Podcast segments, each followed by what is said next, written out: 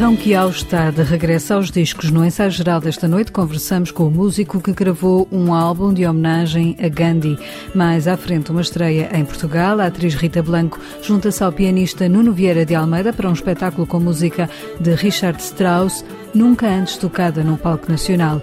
A abrir o programa de hoje, duas exposições dedicadas a mulheres, uma no Palácio Nacional da Ajuda sobre a Rainha Dona Maria II e outra, a que abre para a semana na Gulbenkian, dedicada às mulheres artistas portuguesas. Seja bem-vindo ao Ensaio Geral.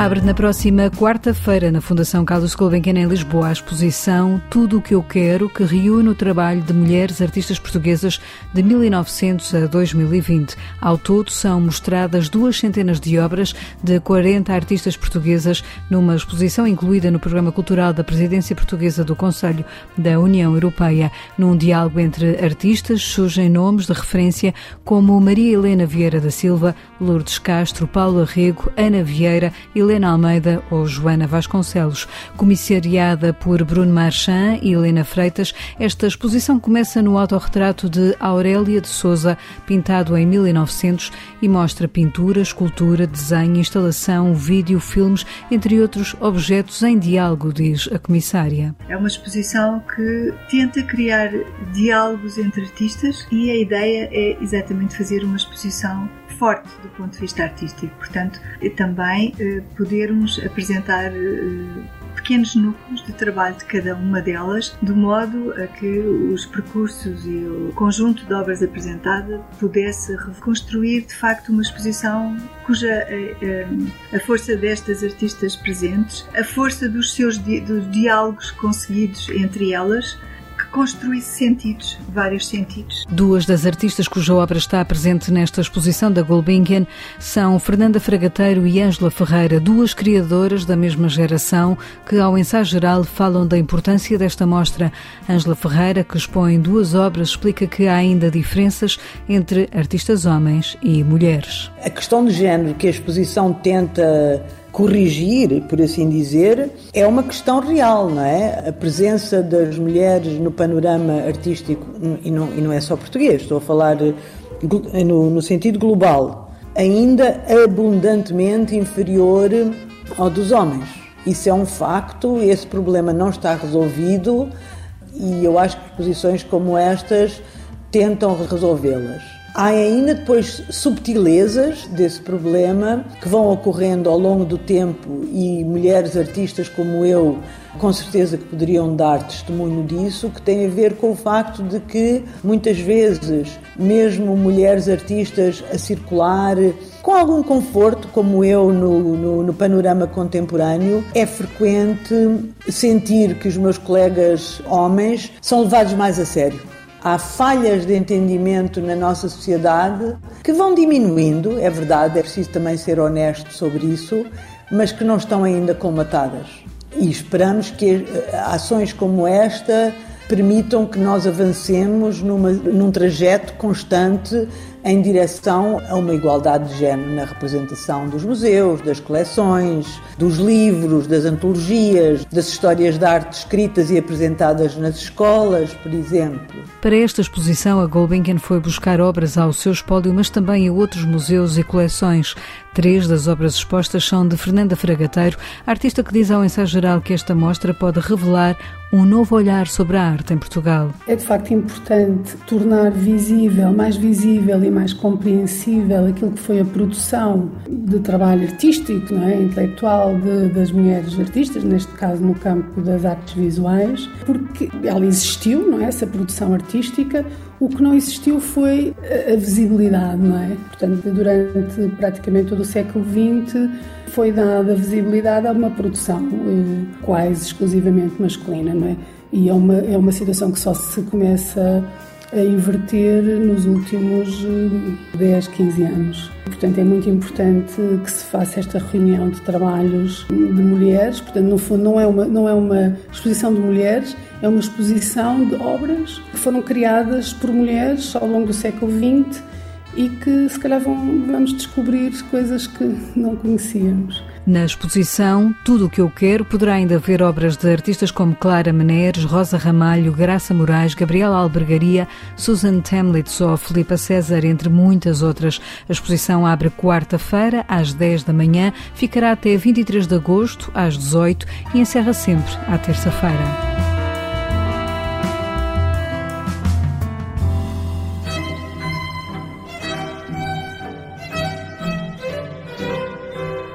No Palácio Nacional da Ajuda abriu esta semana ao público a exposição Dona Maria II de Princesa Brasileira, a Rainha de Portugal, 1819-1853, organizada pelo Museu da Presidência da República e pela Ajuda.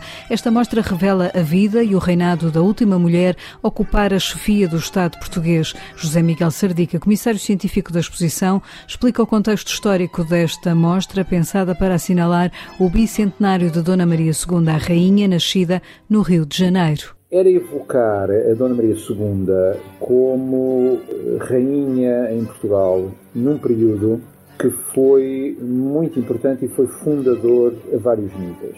Foi evocar um país na passagem do antigo regime para o século liberal e evocar, sobretudo, um tempo, aquelas décadas entre a Revolução Liberal e a chamada Regeneração em 1851, quase todo o tempo ocupado ou pela Guerra Civil ou depois já pela realeza em Portugal da Dona Maria II, um tempo em que a cultura liberal, e por cultura liberal entenda-se não apenas o Estado, mas as instituições as práticas, os valores, as leis, haver uh, leis escritas, haver Constituição ou Carta Constitucional, haver eleições, haver cortes, imprensa livre, ou seja, evocar onde é que a longa história do Estado liberal que hoje marca a nossa vida democrática tem uma origem e uma origem que não é de há 20 anos atrás, ou de há 40, ou de há 50, ou sequer de há 100, é de há mais tempo do que isso, naquelas décadas iniciais do século XIX. Na galeria do rei Dom Luís estão expostas centenas de peças e documentos que contam a história do reinado de Dona Maria,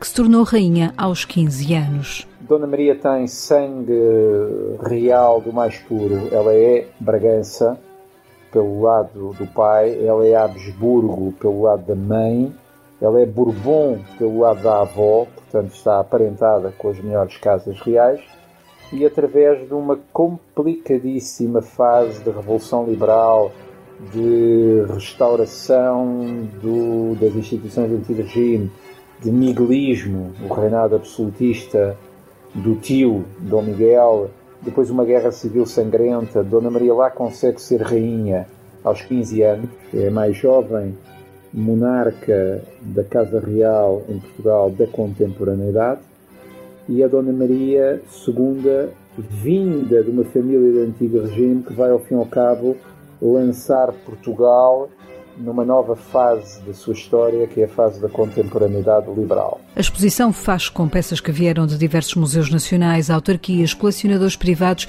e do Governo Regional dos Açores. Peças, muitas delas, que foram restauradas para serem mostradas no Palácio da Ajuda, nos vários núcleos desta exposição biográfica. É uma espécie de storytelling biográfico da Dona Maria. As suas origens familiares, a sua infância, a vinda para a Áustria, onde ela iria ser educada, não fosse útil ter restaurado as instituições do antigo regime em Portugal, as andanças dela entre Inglaterra e França, o regresso dela ao Rio, portanto, é uma rainha inicialmente entre dois continentes, portanto, a exposição está montada numa antecâmara, onde nós temos os, os símbolos, ao fim e ao cabo, daquilo que é a majestade régia, coroa, o cetro, onde aparece já designada a Carta Constitucional, retratos de estado dela, e depois temos 12 núcleos, seis deles, como digo, de evolução biográfica, e temos seis outros núcleos que estão organizados por temas. Os matrimónios de Dona Maria, ela casa por representação com o tio Dom Miguel, esse casamento é anulado após a Guerra Civil casa depois com Dom Augusto de Leuchtenberg, que morre depois de dois meses de estadia cá em Portugal, e casa finalmente com Dom Fernando de Saxe-Coburgo-Gotha, que será, enfim, o rei consorte e o pai dos seus 11 filhos. Temos núcleos sobre isso, temos núcleos sobre a família real, com peças muito interessantes como os esboços do rei Dom Fernando sobre os filhos. Ele pintava os filhos, os pequenos infantes. Temos cartas dos infantes. A mãe era a rainha, mas para eles era a sua mãe. Temos núcleos para as vivências da corte, é uma parte mais artística, com faiança, com, com joias, portanto, com objetos que rodearam o dia a dia da rainha e da família real. Entre os objetos pessoais que estão nesta exposição, destaque vai para as joias, algumas delas únicas,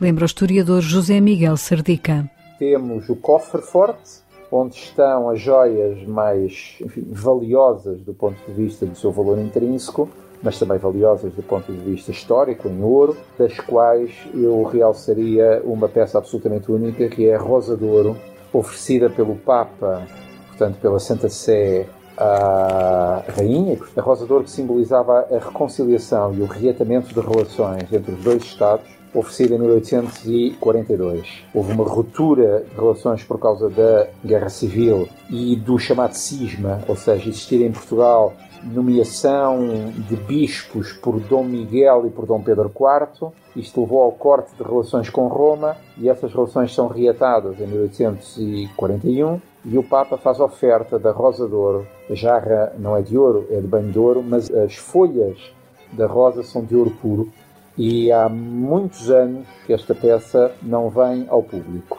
De fora fica a tiara que recentemente foi a leilão sem que o Estado a tenha conseguido arrematar e que foi parar às mãos de um colecionador privado. As joias que essa tiara tem estão representadas no quadro da entrada, pintado pelo, pelo artista germânico Ferdinand Krumholtz. De fora fica essa joia de facto. Só posso dar a minha opinião como historiador e como, sei lá, se calhar como cidadão tenho pena que o Estado em Portugal não tenha podido acompanhar a, a oferta de licitação que o comprador anónimo, não se sabe quem é, mas quem, quem arrematou a peça na Sotheby's em Londres, porque é, é de facto uma peça com, com valor histórico importante. Foi para o estrangeiro porquê? Porque uma das filhas da rainha Dona Maria II casou com o rei da Saxónia e, portanto, a peça ficou para essa filha, para essa infanta.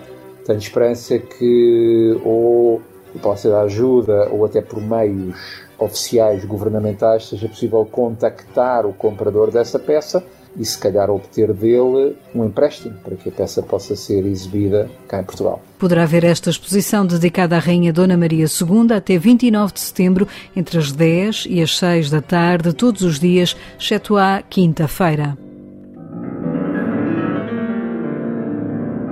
É já este domingo às 5 da tarde que o Cine Teatro Loletano recebe a atriz Rita Blanco e o pianista Nuno Vieira de Almeida para um recital de Richard Strauss. O espetáculo Enoch Arden, com a narração de Rita Blanco, marca a estreia desta obra em Portugal. Nunca antes foi feita. É um melodrama que, na altura em que Strauss o compôs, teve muito êxito, com tradução de Vitor Moura e depois de sucessivos adiamentos por causa da pandemia, a obra estreia em Lolé, diz Nuno Vieira de Almeida. Obras mais famosas e mais populares do Richard Strauss. Foi estreada com grande sucesso no final do século XIX. Tinha Strauss apenas 33 anos, mas já era um compositor maduro, porque já tinha feito os grandes poemas sinfónicos. Para cima desses poemas sinfónicos, o que teve verdadeiramente sucesso foi esta obra que ele fez com o senhor que era diretor e ator chamado Ernst von Possart, que é, aliás, o dedicatário da obra. E a obra é muito interessante, é um melodrama para voz falada ou declamada, uh, demora mais de uma hora e é um poema do Tennyson que nos remete também para o mito de Ulisses, que é um marinheiro que tem que fazer uma enorme viagem e quando regressa, passado muitos anos por ter estado o navio ter naufragado, a sua mulher que tanto esperou por ele já está casada com o seu grande amigo de infância, já tem outro filho uh, e ele opta por não, não se desmascarar e acaba por morrer mas eh, é um, um melodrama muito comovente, uma música absolutamente excepcional. Enoch Arden, um melodrama para narrador e piano de Richard Strauss sobre o poema de Tennyson, estreia domingo às 5 da tarde com a atriz Rita Blanco e o pianista Nuno Vieira de Almeida no Cine Teatro Loltano. No ensaio geral, descobrimos quem foram os premiados portugueses dos Prémios Europa Nostra deste ano, com o nosso colaborador semanal do Centro Nacional de Cultura, Guilherme de Oliveira Martins, dá-nos também o seu olhar sobre a exposição de Dona Maria II. Dona Maria II, de princesa brasileira, rainha de Portugal, 1819-1853, é uma exposição do Museu da Presidência da República e do Palácio Nacional da Ajuda. No bicentenário do nascimento da Dona Maria da Glória, a mostra constitui uma justa homenagem a uma jovem rainha que teve um papel importante no constitucionalismo português, filha de Dom Pedro e casada com Dom Fernando II. Destaco as várias joias pessoais da rainha e a coroa real portuguesa que não era exposta há cerca de 20 anos, recordando-nos da memorável exposição sobre os tesouros reais. No momento complexo da vida nacional, podemos dizer que Dona Maria II é um símbolo da vitória liberal na Guerra Civil, do caminho trilhado no sentido de um acordo político que culminou no ato adicional de 1852, no compromisso entre as diferentes correntes liberais, cartistas e constitucionalistas, que abriu a possibilidade da mais duradoura das nossas experiências de liberalismo democrático. No período em que celebramos os 200 anos da nossa primeira Constituição, é importante recordarmos a memória da Rainha que viu o seu reinado terminar em clima de convergência e de alternância política. A mostra e o catálogo são oportunidades para lembrarmos as raízes antigas da nossa democracia.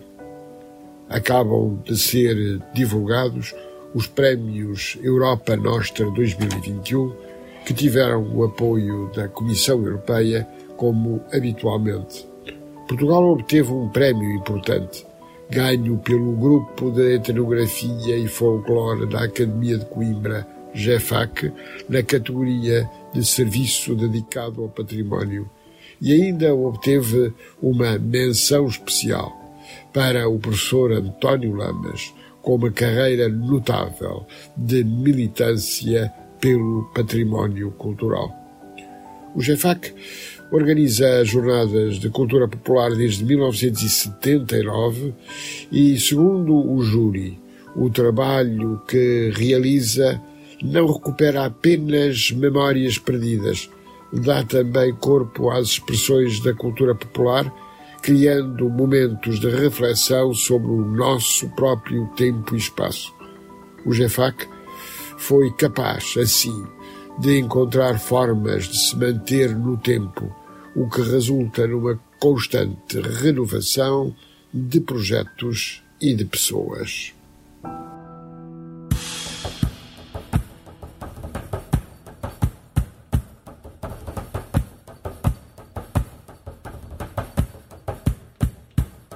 O músico Rão Kiao está de regresso com um novo disco que resulta de um desafio que o governo indiano lançou em 124 países que escolheram os seus músicos para uma homenagem ao líder indiano Gandhi.